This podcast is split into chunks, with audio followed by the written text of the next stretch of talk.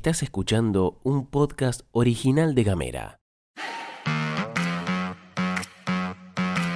Hoy es martes 4 de octubre y tenemos varias cosas para contarte. Trabajadores de Ambassador salieron con todo contra la conducción de la UOM. Denuncias cruzadas dentro de la empresa Citibus en Río Grande. Un colegio de Salta tomó una drástica decisión. Bienvenidas, bienvenidos y bienvenides a la pastilla de Gamera. Información Editorial. y buena onda. Las noticias en 10 minutos o menos. La pastilla de Gamera. Gastón Lodos. Flor Vaso. ¿Y vos?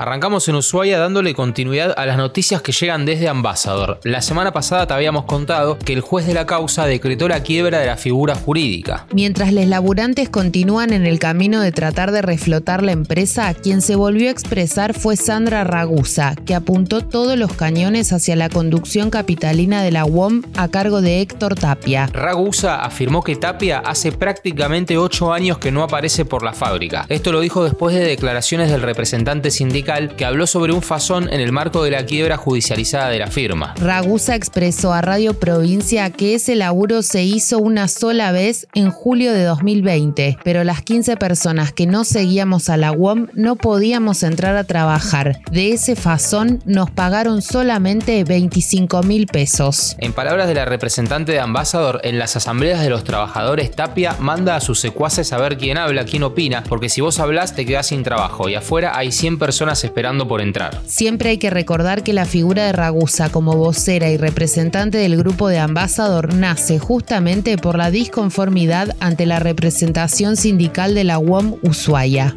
Vamos a Río Grande porque en las últimas horas se conoció una fuerte denuncia realizada contra la empresa de bondis Citibus por parte de Karina Camacho, la primera choferesa que tuvo la ciudad industrial. Camacho, que fue despedida en el mes de abril, aseguró ser víctima de persecución y amenazas y reveló las condiciones en las que debía trabajar. Dijo que nunca tuvo baño en las paradas y que tenía que orinar al lado del colectivo en el campo. También dijo que parte de su sueldo lo cobraba en negro. Mientras tanto, Citibus y la UTA no viven tiempos de paz, ya que el fin de semana se llevó adelante un bloqueo contra la empresa, desde la cual afirmaron que esto se da por una presunta interna gremial. El apoderado de Citibus, Ariel Ledesma, habló por FM del Pueblo y dijo que realizó una denuncia penal contra Aguilera, representante de la UTA, por extorsiones, agregando que los despidos que hubo en la empresa son responsabilidad de Aguilera porque los hizo cometer faltas muy graves.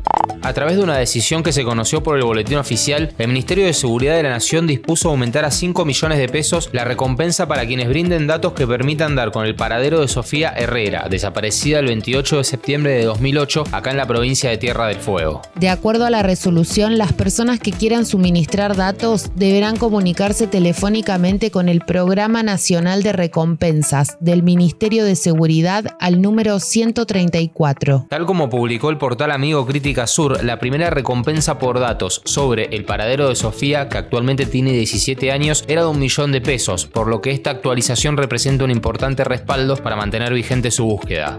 Pasamos a otro tema para contarte que en lo que va del año se registraron 211 femicidios y 7 trans travesticidios según el relevamiento realizado por el observatorio Adriana Maricel Zambrano que dirige la Casa del Encuentro. Entre los casos registrados, el 59% ocurrió en los hogares de las víctimas y el 54% fue cometido por parejas o exparejas. El 19% de las mujeres había denunciado a su agresor previamente. 241 hijas e hijos perdieron a sus madres. Las provincias de Buenos Aires, Santa Fe y Córdoba registraron la mayor cantidad de femicidios. Cambiamos de tema con información muchísimo más agradable y esta vez de la mano de Cime Gutiérrez. Hola, ¿cómo están? ¿Cómo les va? Bueno, les voy a contar que pasó una edición más de los Para Epade y para Araucanía. Fueron en la localidad de Esquel y Trevelín. Allí se dieron por culminados estos juegos, donde los representantes de Tierra del Fuego lograron la quinta posición final. En el gimnasio del Polideportivo de Esquel en Chubut cerró la cuarta edición de los Juegos Para Epade y segunda de Para Araucanía. Fueron cinco días donde las ciudades de Esquel y Trevelín reunieron a más de 700 deportistas de toda la Patagonia y de Chile. La delegación que se consagró campeona fue La Pampa, mientras que Tierra del Fuego obtuvo un quinto puesto en los Parepade.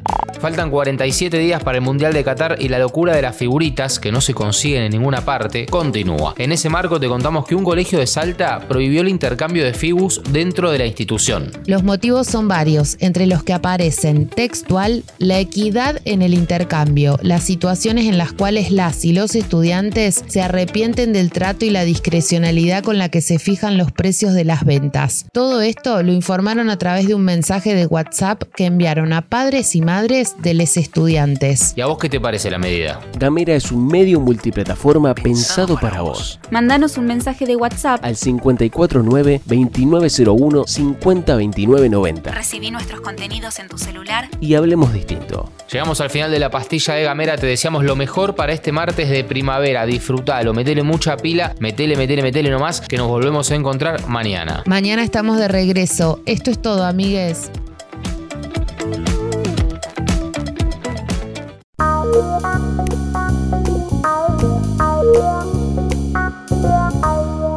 Estás escuchando un podcast original de Gamera.